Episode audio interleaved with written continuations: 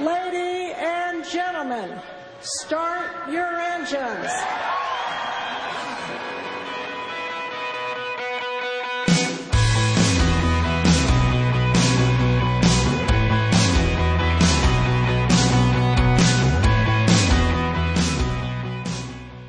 7月13日金曜日夜9時になりました。皆さんこんばんは。モータースポーツジャーナリストのカズ小林です。先週は停滞した梅雨前線の影響で西日本各地に記録的な大雨が降りまして、まあ、甚大なね、被害が出てしまいました。各地で冠水や土砂崩れなど起こりまして、まあ、お家に取り残されたり、行方不明や亡くなられた方も多くおられました。約1週間経過しまして、ライフラインや食料、物流の復旧など、まあ、どこまで進んでいるのかっていうのはとても気になりますし、まあ、この地方の梅雨も明けていますんでね、本格的な暑さになっていると思われます。被災された方の健康状態などもとても気になりますね。まあ、一日も早い復興、いつもの生活を取り戻してほしいと願うばかりです。日本赤十字など募金もね、ありますんで、ぜひ皆さんもね、支援してください。僕もしました。ということで今週は先週の放送分も補いながらお送りします。最後までお付き合いください。この番組はトータルカーメンテナンス25レーシングの提供でお送りします。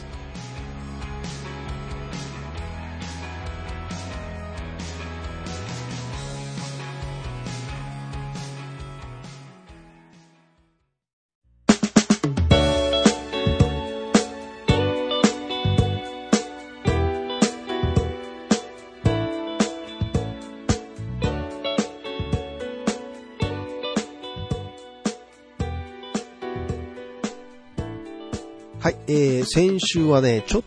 とした危機の、まあ、トラブルなんかがありましてね、飛んでしまったんですけども、一周、モタスポ感染塾申し訳ありませんでした。まあね、いろいろなことが起こっちゃいますね、本当に。さあ、えー、先々週です。スーパー GT は、あタイです。ブリーラムで開催されまして、GT500 クラスはもうレクサス勢が表彰台を独占するというね、そんな結果でした。F1 はヨーロッパラウンド、オーストリアグランプリが開催されまして、レッドブルリンクにめっぽう強いメルセデスの2台がですね、共に完走できないというような波乱もありまして、先週は富士スピードウェイでスーパーフォーミュラの第4戦が開催されました。F1 はイギリスグランプリが開催されています。さあ、アメリカではインディカーシリーズ第11戦、アイオアが開催されまして、レイホールレタマンラニガンレーシングの佐藤拓馬選手が今季最上位となる3位表彰台を獲得しています。ねこの暑い中、皆さん頑張っておられるんですけれども、さあ、そんな暑い中、というかね、日本よりさらに年がら年中暑い、湿度が半端ないタイで今年もスーパー GT が開催されました。まあしかもこの10月ぐらいまではタイは雨季ということで、えー、まあ一日中この雨が降るというようなことはないんですけど、まあ降るときはいわゆるスコールっていうのがですね、降って、まあ短時間にドカーンというやつが来るという、まあそんなタイです。今のタイです。土曜の予選日は朝から27度、路面温度が33度という暑さでした。まあ、これぐらいだと横浜と変わらないかなと、横浜の方が暑かったりするかなというぐらいなんですけれども、午前の練習走行時には晴天だった空もですね、午後になって雨が降り出しまして、スコールですよ。コース上に川ができるくらいのやつですからね、もう雨季ですから。雨は上がったものの路面には水が、まあ、思いっきり残っていましてね、路面の回復を待つため予選を15分ディレイさせて、スタートするということになります。その間オフィシャルたちは懸命な排水作業を行いまして、まあ、GT300 クラスの予選が始まるというところですね。前回の放送で、まあ、プレビュー的なものをお送りしたんですけれども、このサーキットは、マザーシャシーが、まあ、GT300 クラスは、性能が最も発揮できるんじゃないかというようなサーキットで、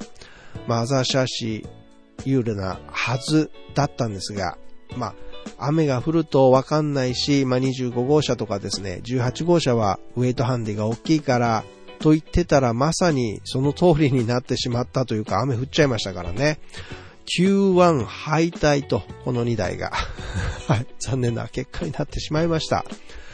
そんな中、Q2 で速さを見せたのが残り1分を切ったところで今回マルコ・マッペリーニに代わって、88号車マネパランボルギーニ GT3 のステアリングを握っているアンドレア・カルラレッディが1分32秒554というタイムを記録しまして、お見事ポールポジション獲得と。J スポーツの伊沢エイミーさんからもインタビューを受けていたマネパランボルギーニがなんと予選後の車検で引っかかりましてタイム抹消ということですよ。カルダレッリ、久々に仕事したなって思ってたんですけど、残念なことになっちゃいまして。で、3番でタイムだった10号車ゲイナータナックストリプル A の GTR も車検で引っかかってタイム抹消という、そんなことがありましたね。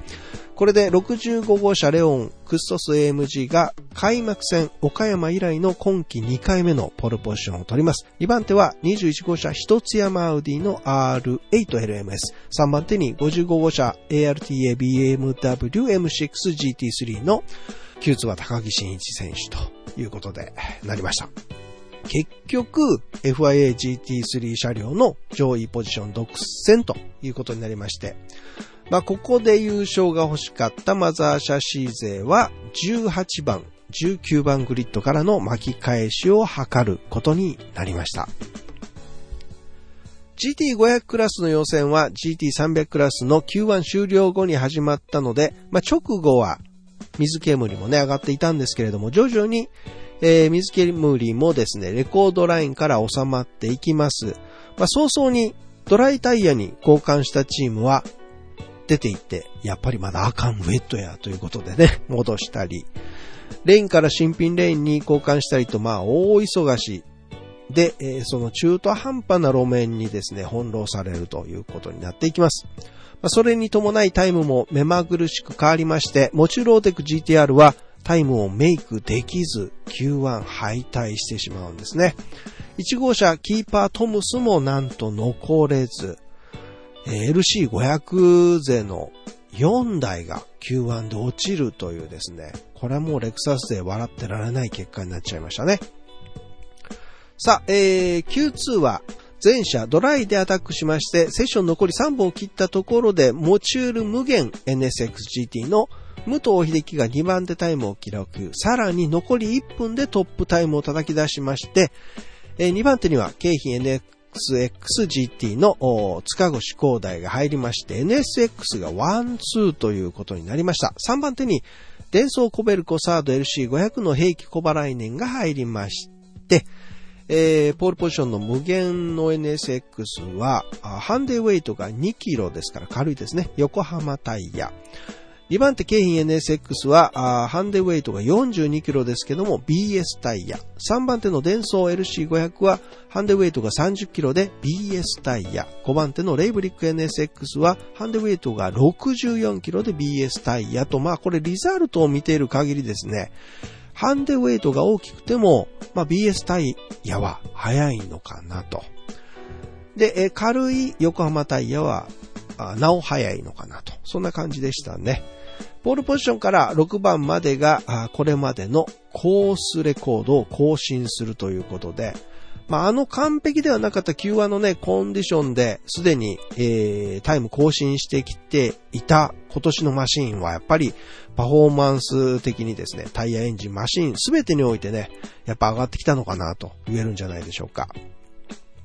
さて、えー、決勝日は朝から雲一つない青空に恵まれまして、非常に暑い一日となりました。そんな完全ドライの決勝レース。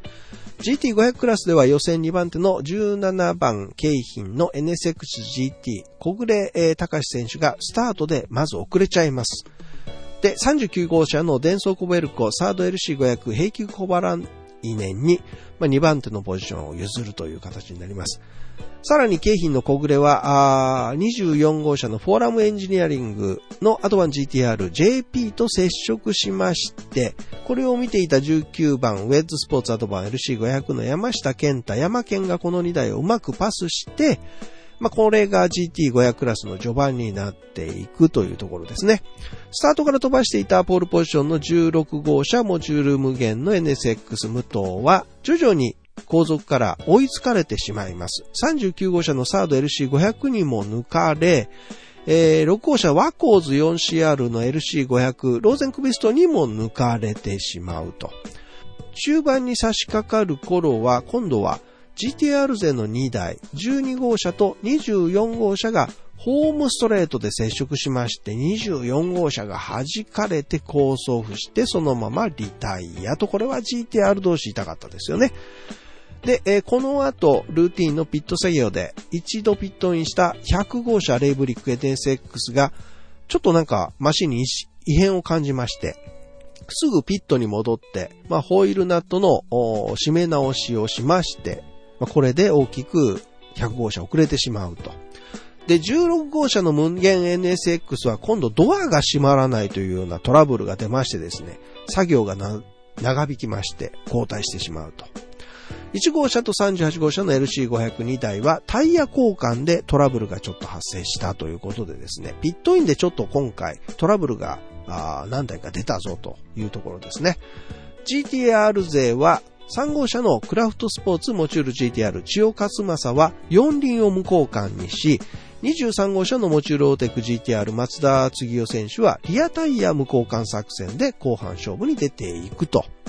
さあ、折り返し時点でトップが39号車のサードの小林カムイ、2番手に6号車ワコーツの大島、3番手に19号車ウェッズスポーツの国本、4番手に36号車トムスの関口と、まあ、気がつけばですね、LC500 が上位を独占しているぞと。さあ、終盤です。怒涛の速さを見せてきたのが36号車トムスの関口雄飛。まず古巣の19号車国本をパスしまして、その勢いのままトップ2台に追いついていくぞと。6号車大島がオーバーランした隙を見てすかさず関口が前に出て残り10周になっていきます。39号車サードのカムイバーサス36号車トムスの関口の、これは本当に熱い、熱い戦いでした。が始まります。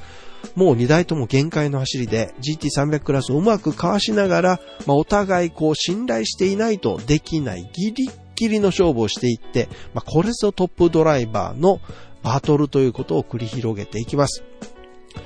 いや、これぞレースだぞと見ていて、ストレートで関口、カムイのスリップに入りますが、抜くところまでいかない。そんなバトルが続きますが、残り2周、なんと関口がペースダウンするんですね。もうマシンをこう左右に振っているのを見ましたんで、これはもしかしてガス欠かと言ってたら、やっぱりそのようなことだったようで、結局ゴールまで帰ってくることができませんでした。まあ、コース脇にね、マシンを止める姿、関口選手、うつむき加減でね、コースサイドで、まあ、座り込んでる姿を見るとですね、いや、こっちもちょっと辛くなる感じでしたけれどもね。ガソリンがわずか1リッター足りなかったそうでございます。原因はわからず検証中ということでしたけれども、東条エンジニアはね、自分のミスと反省しておられまして、まあ、1位と優勝という順位のことがもう頭の中に先行していたということで、ガス欠のアラームがついて、やっと気がついたということらしいです。いや、あの、百戦錬磨のね、東條さんでもそういう状況になるほど、今回のやっぱり関口選手の熱い走りっていうのは、ね、やっぱりそういうことになってしまうぐらいだったんですよ、きっと。ね。まあ、これが本当のレースかなというふうに思いましたね。楽しかったですね、本当さあ、えー、これで2位に2.8秒差をつけまして、39 9号車のデンソーコベルコサード LC500 小林カムイがトップチェッカーを受けました。小林カムイ選手はスーパー GT 参戦、3戦目にして初表彰台、初勝利だったんですね。小原来年は通算3勝目で、この優勝によるポイント加算でドライバーズランキングトップに浮上しています。まあなんといっても小林カムイ選手は GT、このスーパー GT ではルーキーですからね。はい。2位は、6号車はコーズ 4CRLC500 の大島和也、ローゼンクビスト組と。3位は、ウェイズスポーツアドバン LC500 国本山下健太組と。LC500 が今季初優勝は表彰台独占という、しかも4位にも38号車ゼントセルも LC500 立川裕二、石浦弘明組が入っていますからね。まあ、36号車が最後まで走っていれば、1、2、3、4、5とあらまの結果だったんじゃないかなと。5位でレースを終えたポールポジションスタートの16号車モチュールを無限 NSXGT 中島大輔武藤秀樹は NSX 全般的にまあ言えるそうなんですけれども NSX 勢は GT300 クラスとかで、その後ろについた時にフロントのダウンフォースが抜けやすくなると、そんなあれがあるみたいですね。GT300 クラスなど間に入ったバトルっていうのは特に厳しかったということだそうです。さあ、えー、GT300 クラスです。序盤はポールポジションの65号車、レオン・クストス AMG、黒沢春樹が交代してしまうんですね。他の上位勢が21号車、一つ山アウディ R8、LMS、55号車の ALTA、BMW、M6 の GT3、11号車ゲイナー、タナックス GTR という三つどもえのトップ争いが展開されていきます。しかし、21号車の一つ山アウディ GT500 クラス12号車との接触がありまして、緊急ピットイン。エアジャッキとミッションダクトを破損しまして、まあ、油圧関係で、えー、トラブルが出ましてリタイアとなってしまうと。早かっただけにね、これは惜しかったですね。中盤、11号車ゲイナタナックス GTR、平中がトップを守りまして、55号車 ARTA BMW M6 GT3 ショーン・ウォーキンショー、60号車新チューム LM コルサ RCF GT3 宮田リトモがそれを追う展開になっていくと。終盤に向け追い上げを見せてきたのが14番グリッドから14を上げてきたのが31号車トヨタプリウス APR GT の平手公平です。60号車新中ム LM コルサーをかわしますと、58周目には、55号車 ARTA BMW を背後に迫りまして、しかし平手ここでね、55号車 ARTA に接触しちゃうんですよ。で、左タイヤが ARTA パンクしちゃいまして、順位を大きく落としてしまうと。11号車ゲイナータナックス GTR はこのまま逃げ切りまして、日産 GTR、ニスモ GTR が今季モデルの初優勝となっています。そしてドライバーの平中克之、安田博信がドライバーズランキングのトップに立っていると。2位は31号車トヨタプリウス APR-GT の佐賀後期平手公平。3位は60号車新チューム LM コルサ RCF-GT3 の吉本弘樹宮田里友という結果で、宮田選手はスーパー GT で今回初表彰台ということですね。相当なプレッシャーがありましたが、平均的にラップタイムを安定させるように心がけました。また、チームとしても、私も初めてのリリン交換だったので、どのようなフィーリングになるのか心配でしたが、最後まで65号車をしっかりと抑え込むことができました。ここまでの緊迫した接近戦は初めてだったので、色々と学べて得られるものが多かったですとコメントしていますけれどもね、まだ若いですからね、本当に色々経験になったんじゃないかなと思いますね。ゲイナー、ゲイナーってね、来るかもしれないぞってもう僕も言ってたんですけど、最後尾スタートのゲイナータナックストリプル A GTR はラジエーターを破損してしまいましてリタイアとなってしまいますね。ゲイナーゲイナーはありませんでした。えー、ホッピー86ですね。マザーシャシはシフトのトラブルが出てしまいまして、えー、最後まで走れなかったんですが、19位乾燥扱いと。アップガレージの86マザーシャシーは、ドライブをしていた小林崇志選手がなんと脱水症状に見舞われてしまいまして、1コーナーでコースアウトしまして、こちらも18位完走扱いということになっています。えー、グッドスマイル初音ミクフォーメーションラップで電気系のトラブルが発生しまして最後尾になりますが、しかしタイヤ無交換作戦で7位入賞をしているというところですね。はい。まあ、2018オートバックスーパー GT ラウンド4、チャンスーパー GT レースはこんな結果でしたけれども、まあ5年目なんですね、このタイも。早いですね。サーキットのチェアマンであるネウィン・チドチョップ氏も今後もスーパー GT と共に発展を考えていると。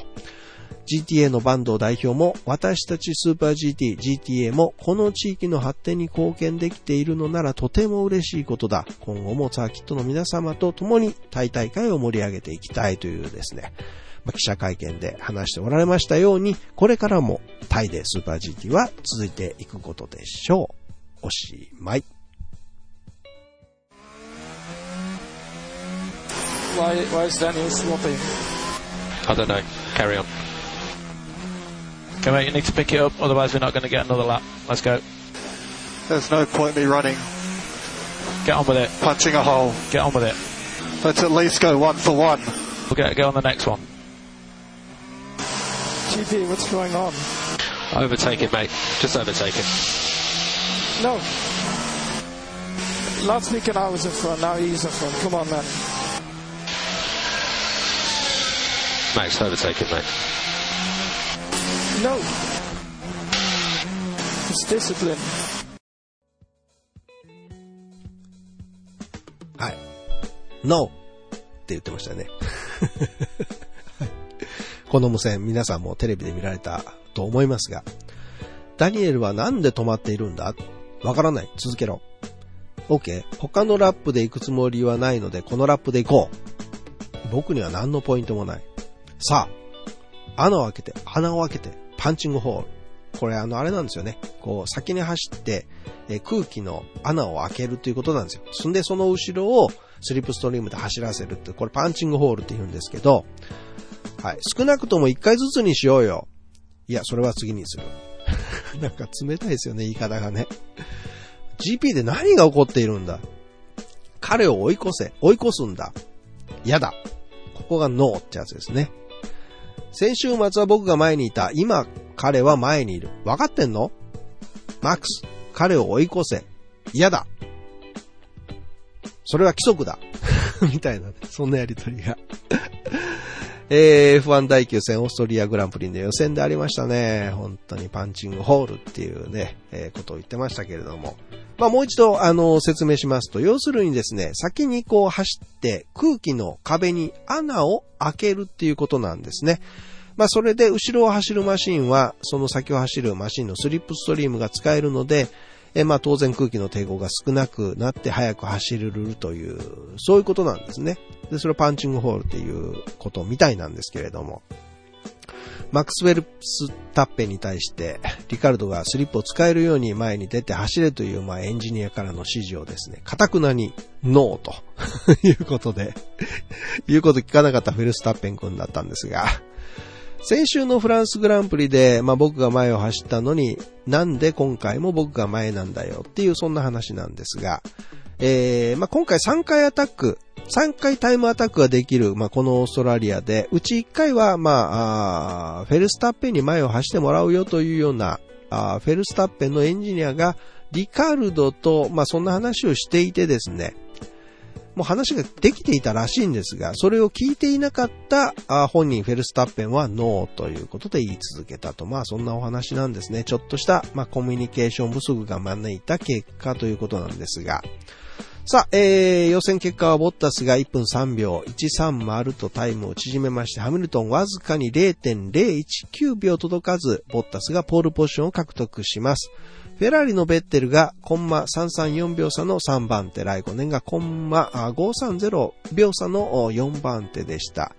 結局、レッドブル勢はフェルスタッペンが0.710秒差の5番手で、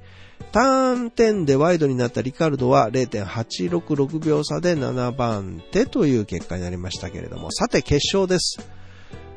なんと最後まで走りきれなかったメルセデスの2台と。まずボッタスが14周目です。油圧の低下で走行不能になってしまいます。で、コース上にストップしたマシンを撤去する間、バーチャルセーフティーカーの指示が出ます。他の上位陣をよそめにトップのハミルトンはピットに入らずステイアウトをすると。まあ、誰が見ても、いや、これはやっちまったぞ、メルセデスというところでしたけれども、これで大きくポジションを落とすことになってしまうハミルトンだったんですね。ライバルの動向をもう一周様子を見ようとしていた代表の、まあ、トト・ウォルフが、考えてたんですけども、ところがコースマーシャルの迅速な対応がありましてですね、あっという間にマシンが撤去されまして、それでま、まあ、タイミングを逸してしまったハミルトンは大きく遅れてしまうという、そんなことになっちゃったんですね。戦略担当チーフのジェームス・ボールズは無線でハミルトンに、まあ、ミスだったことを2度も謝罪していて、まあ、さらに、えープッシュしてほしいというような指示を出したんですが、まあ、個人のね、責任ではないのでね、えーまあ、全世界に公開されるような無線を通じて、この発言もどうなのかなというふうには思いましたけれどもね。ただこの後、すごいオーバーテイクの連発で、あれよあれよと順位を上げまして、なんと4番手まで戻ってきたハミルトンということでですね。次はフェラーリと追っかけていた63周目でした。突然失速してしまうと。まあ、ここでレースが終わるということで、フェールポンプのトラブルということだったらしいんですけれどもね、圧倒的な信頼性でこれまで勝ち続けてきていたメルセデスが最悪の週末という風になってしまいましたけれどもね、F1 史上最長の33戦連続入賞の記録もここで途絶えるということになっちゃいまして、ああ、残念でしたね。まあ、各チーム、そのタイヤにね、ブリスターという、こう、線がくっきり出て、見られた方も多かったと思いますけれどもね。まあ、ソフトタイヤなら熱にも強く、まあ、ちょっと無理しても安定して走ることができるというふうにみんな思っていたらしいんです、チームはね。ところが、高温すぎて、温度が高すぎて、そうはならなかったと。まあ、そんな中、フェラーリとレッドブルは、うまくタイヤコントロールができていたということなんですが、まあ、3位のベッテルはソフトタイヤで長いスティントを走ったけどタイヤは問題なかったと。2位のライコネンもスティントの始まりで少しグリップ不足に苦しんだけど、その後は改善していい状態でレースができたということで、おそらくフェラーリはですね、えーこの48度という高い路面温度なんですが、あの、タイヤに負担がかからないようなセッティングを施していたのではないかなと、まあ、読みが当たったんではないかなと思いますね。フェルスタッペンは終盤にブリスターのせいで、フェラーリより、まあ、苦戦というかね、追い詰められていくんですけれども、頑張りました。リカルドとハミルトンが1回余分にピットインしていたのを分かっていて、限界までプッシュせずマネージメントに努めたというふうにフェルスタッペン答えていますね。その結果、レッドブルレーシングマックス・フェルスタッペンが今季初勝利。キャリア通算4度目の勝利を挙げました。まあ、レッドブルの地元でね、勝利したということで、レッドブルの創設者であるディートリヒ・マテシッツ氏も大喜びしたということですけれども、2位にフェラーリが入りまして、キミライコネン。まあ、残り数週あれば、最後まあブリスターにね苦しんでいたフェルスタッペンでしたから、まあ、優勝争いもできたのかなと、たらればですが、そんな感じですね。3位はフェラリのセバスチャン・ベッテルです。4位にハースのローマン・グロージャンが入って、まあ、最後の20周も厳しかったリアにブリスターができていて、今にもバーストするんじゃないかとヒヤヒヤだったというふうに言っているのがロマン・グロージャンだったんですけどもね。5位もハースのマグヌッセンと、チームとしてちょうど50戦目のレースだったということで、好成績で終わってよかったですよね。さあ、えー、レッドブルもう一台のリカルドはエキゾーストが破損しまして、そこからのギアボックスが故障してのリタイアというふうになっています。さあ、えーそういえばですね、お家事情が不安定なマクラーレンでしたけれども、レーシングディレクターであるエリック・ブーリエ氏が更迭されちゃいましたね。まあ、原因は構造的なものであり、内部機構を大きく変革することが必要だということで CEO のザック・ブラウン氏が決めたと。後任にはあの、えージルド・フェラン氏を起用しているんですけれども、まあ、ジルド・フェランといえばね、ブラジル出身の、えーカートシリーズでは2年連続チャンピオンを取りまして、インディ500でも1回優勝してるんですよね。で、引退しまして、2005年から2007年までですね、F1 の BR ホンダからホンダ F1 のスポーティングディレクターを務めたお方ということで、えー、エンジニア畑からママネジメント系のーブーリエさんとはこう全然違うドライバー畑からのディレクターということでありますからね。まあ、あ十数年と時代は、あ時は大きく流れていますけれども、采配を振ることができるのか、ジルド・フェランというところですね。さあ、えー、そのまま F1 行っちゃいましょう。第10戦はイギリスグランプリです。話がごちゃごちゃになりますが、ご勘弁ください。土曜日のフリー走行に起こったトロロスホンダのブレンドン・ハートレーの高速クラッシュ。なんと時速300キロオーバーからのブレーキング時に左フロントサスペンションが折れるというですね。で、ストレートエンドのタイヤバリアに激突してしまうということでね、マシンはフロントを中心に大きく破損しましたけれども、幸いハートレーは、まあ、大事に至らなかったという、メディカルチェックにもまあパスしまして、えー、レースにも戻れたんですが、マシンは予選には間に合わずと、決勝レースにもなんとか間に合ったと、そんなことでしたけれどもね。FP1 トップハミルトン、2番手がボッタス。FP2 トップがベッテルで2番手がハミルトン。FP3 トップがハミルトンで2番手がライコネンと、まあ、フェラーリかメルセデスかというですね、レッドブルはちょっと蚊帳の外だったんですね、今回イギリスグランプリは。さあ、土曜日の予選です。やっぱり早かったぞ、メルセデス AMG のルイス・ハミルトン1分25秒989にはレコードタイムでした。イギリスグランプリ通算6度目です。キャリア通算76回目のポールポジションを獲得したハミルトンです。2番手にわずかコンマ044秒差でフェラーリのセバスチャン・ベッテル。3番手にコンマ098秒差でフェラーリのキミ・ライコネン。4番手にメルセデスのボッタスということで、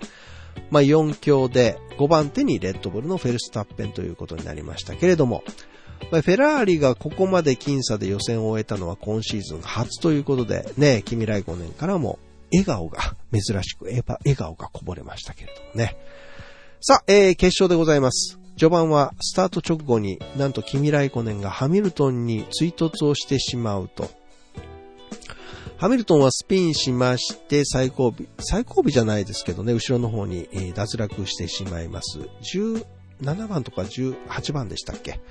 これで、えー、まあ、いまいち面白くないレースになってしまうんじゃないかな、なんて少なからず思っていましたが、しかし、オーバーテイク続出の見応えのあるレースになっていきました。君来5年には10秒加算ペナルティが出まして、ピットイン時に消化をするということになってしまいます。ハミルトン9周目にはオコンを抜いて8番手に10周目には6番手まで上がりまして、25周目にはピットインで6番手でレースに復帰すると、まあ、すごいですね、やっぱりこの人は。31周目にマーカス・エリクソンがターン1でスピンしましてバリアに激しくクラッシュしセーフティーカーが入ります。ステイアウトを選んだのがメルセデス AMG のボッタス。えー、ハミルトンが3番手まで順位を上げまして、ソフトタイヤに履き替えたベッテルが2番手になりまして、そのベッテルを引き離しにかかるボッタスということで、ボッタスがこれステイアウトでね、トップに立つという、そんな展開になっていきます。しかし、サインツとグロージャンが接触しまして、再びセーフティーカーが導入されると。42周目にレースが再開しますが、トップのボッタスから2番手ベッテル、3番手ハミルトン、43周目にフェルスタッペンを抜いて、4番手に上がってきたライコネンまでがテールツーノーズの激しいバトルということになってまいります。フェルスタッペンはブレーキトラブルでスペインしまして、そのままリタイアとなってしまいますが、まあ、ブレーキのトラブルがなかったとしても、ストレートスピードが遅すぎて勝負にならなかったと。DRS を使用しても DRS を使用していないマシンとスピードが変わらなかったとレース後ね、えー、フェルスタッペンコメントしていましたけれども、遅かったんですね、今回はね。首位バトルは、ボッタスがついにベッテルに抜かれてしまいます。さらには、ハミルトンにも抜かれてしまいまして、えー、ベッテルはハミルトンから逃げ切り、そのまま優勝をする。2位にはハミルトン、3位にライコネンが入ったという形になりましたけれども、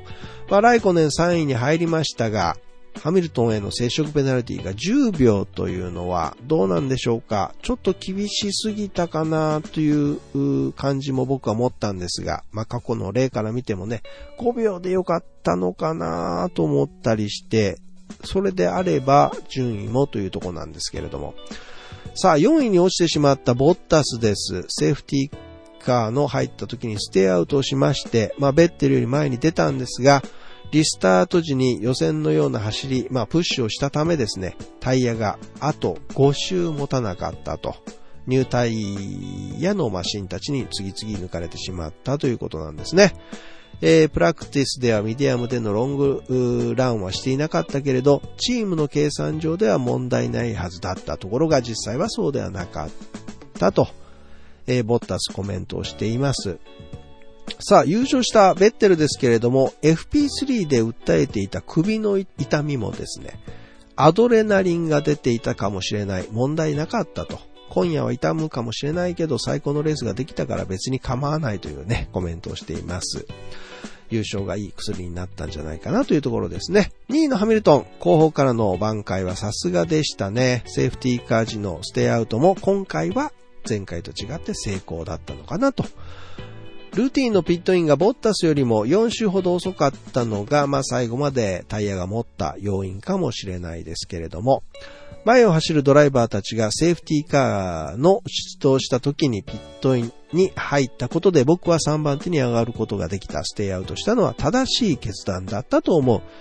彼らと一緒にピットインに入っていたら、彼らと同じ状態のタイヤを履いて、彼らの後ろでコースに復帰することになった。そしたら、彼らを抜くのは簡単ではなかっただろうし、何より2位にはなれなかったと思うというふうにね、ハミルトンもコメントしていますけれども。さあ、えー、ライコネンはですね、早々に、えーまあ、ハミルトンに謝罪をしたんですが、意図的にぶつけたのではないかと疑っていたチームとハミルトン。